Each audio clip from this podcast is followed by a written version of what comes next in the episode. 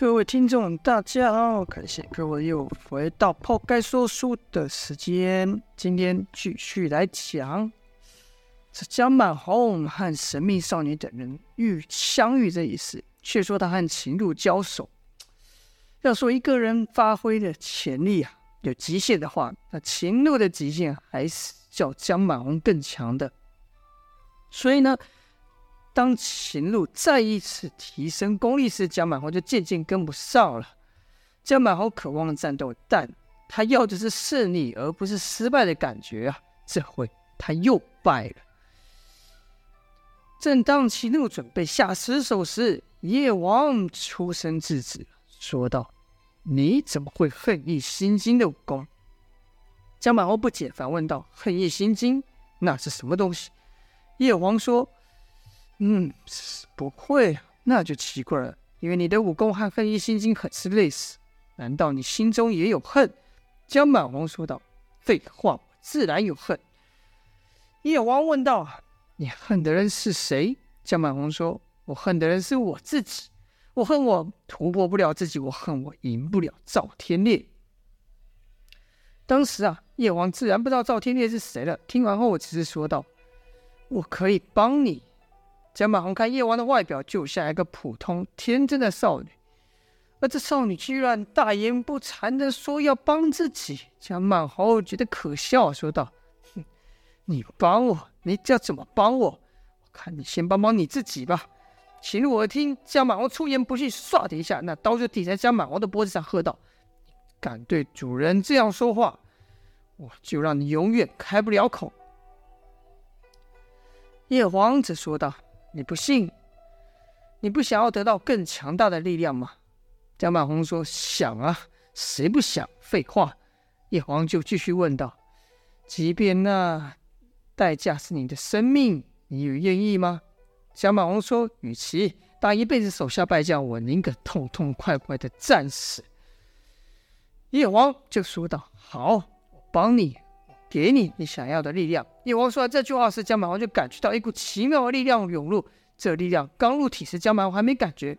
可过没多久，他就觉得全身经脉扭曲，好像无数双手在他体内拉扯、扭曲他的经脉一样。强如江满红啊，也忍不住倒在地上翻滚哀嚎，痛得晕了过去。叶王则对地上的江满红说：“剩下的就看你自己。”意志够不够坚强了？能不能挺过去了？这才有了江满红与叶王等人同上九黎与赵天烈一战的事情发生。江满红是满足的战斗到死，但九黎却遭到前所未有的重创啊！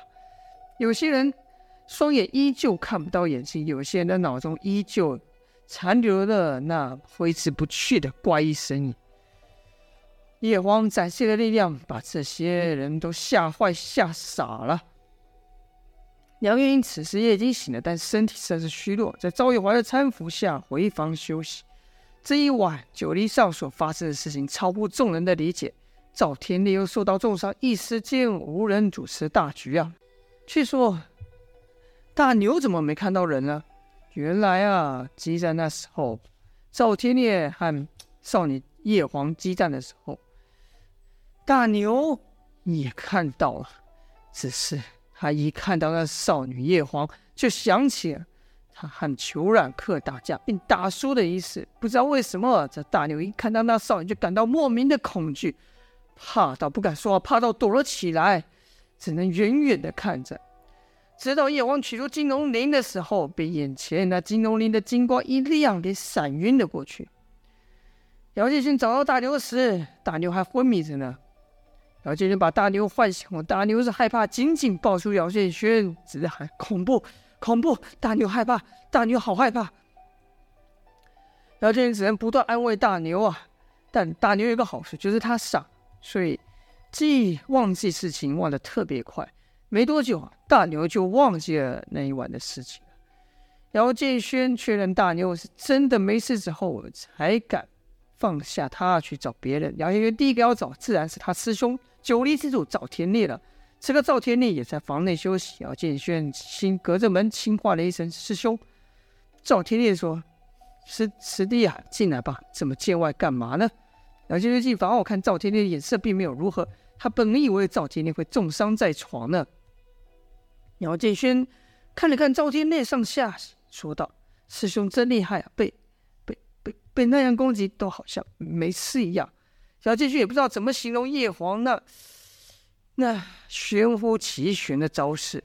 赵天烈只回道：“外表没事而已，我这身武功只怕是再也使不出来的。”可姚建勋听赵天烈说话，还是浑厚十足，一点都不像重伤之人，并问道：“师兄受的什么伤？为什么说这武功再也使不出来呢？”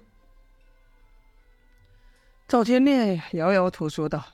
这我也不清楚，公孙叔来看过，也是摇头啊。哎，其实也没什么大碍，就是全身的经脉像被什么东西给塞住了一样，无法使出内力。姚建勋一听说道：“这难道师兄你的功力被废了？”赵天烈说：“这倒没有，你瞧我内力还在。”说的赵天烈就示意姚建勋来探他内心。姚建勋这一探，发现赵天烈体内的浑厚的内劲确实和往常一般。这姚建勋就不明白了，说道：“既然为内力未失，又没受外伤，那怎么会使不上功力呢？”赵天烈说：“要不运功，那就无事；但如果想运功提气，那可就不行了。”说完，赵天烈突然想到：“哎，师弟，不是会使那太虚引术吗？不如你把我这身功力都吸过去吧。”姚建勋赶忙说：“这怎么成呢？”赵天烈说：“这怎么不成？”你我是同门师兄弟，你也练了我的武功，传给你不是刚好吗？姚建轩说：“但但但，如果我这么做，师兄你就会变成一个没有武功的人。你是九黎寨主，不会武功怎么行呢？”赵天烈说：“这寨主之位我哪里稀罕？武功高就能当寨主的话，恐怕这这位置得让给那神秘少女来做了，不然。”赵天烈就看了看姚建勋，而后说道：“不然让你来做这寨主之位也可以呀。”姚建勋赶忙拒绝道：“师兄，你别拿我开玩笑了。”尽管姚建勋以前真有这个念头啊，尤其是他看到赵天烈威风凛凛的打败杨无惧的时候，简直是把赵天烈当成偶像。但他在九黎以上生活这段时间，还了解到，即便强如赵天烈，也有许多事情。无可奈何的需要妥协啊，像是替齐王取蓝眼泪这件事就是一次。身为一寨之主，之主，每个决定都必须以全寨的利益为优先，不能再只是靠着自己随心所欲。这就怕姚建勋所想象的不一样。这是听赵天烈说道：“怎么不行呢？说起来，当今世上也只有你一个人会这冰火无极功。”这功夫可是九黎的招牌啊！再说，我说你可以，谁敢说你不行呢？姚建轩说：“师兄，你就别说笑了，我连自己都管不好。打我出生以来是大错常犯，小错不断。再说了，我这冰火无极功也才练个半吊子，没砸了师兄你的招牌就不错了。”赵天烈还是在说道：“师弟，就算帮我一个忙试试看吧，把我的内力吸走。”现在是九黎最艰难的时刻，如果让敌人知道我无法使出内力的话，你想会如何呢？姚建勋说：“师兄武功还在的话，对手肯定忌惮三分。要是对手知道师兄不但败了，还使不出功力，那肯定肯定会更加猖狂了。”赵天烈这才说道：“师弟，所以这件事不是为了我，也不是为了，而是为了我们全部。你就当帮我师兄我一个忙吧。”姚建勋还在摇头说道：“那神秘少女只是用奇怪的手法封住了师兄的内功，说不定还有解决的方式。但若若师兄你的内力被我吸去，那是再也无法复原了。”赵天烈说：“你没有和那叫叶黄的少女交手，是不会明白的。我和她差距太大了。”姚建勋再想拒绝赵天烈，只是拜托啊。姚建勋逼不得已，便说道：“好吧。”师兄，那我就试看看吧。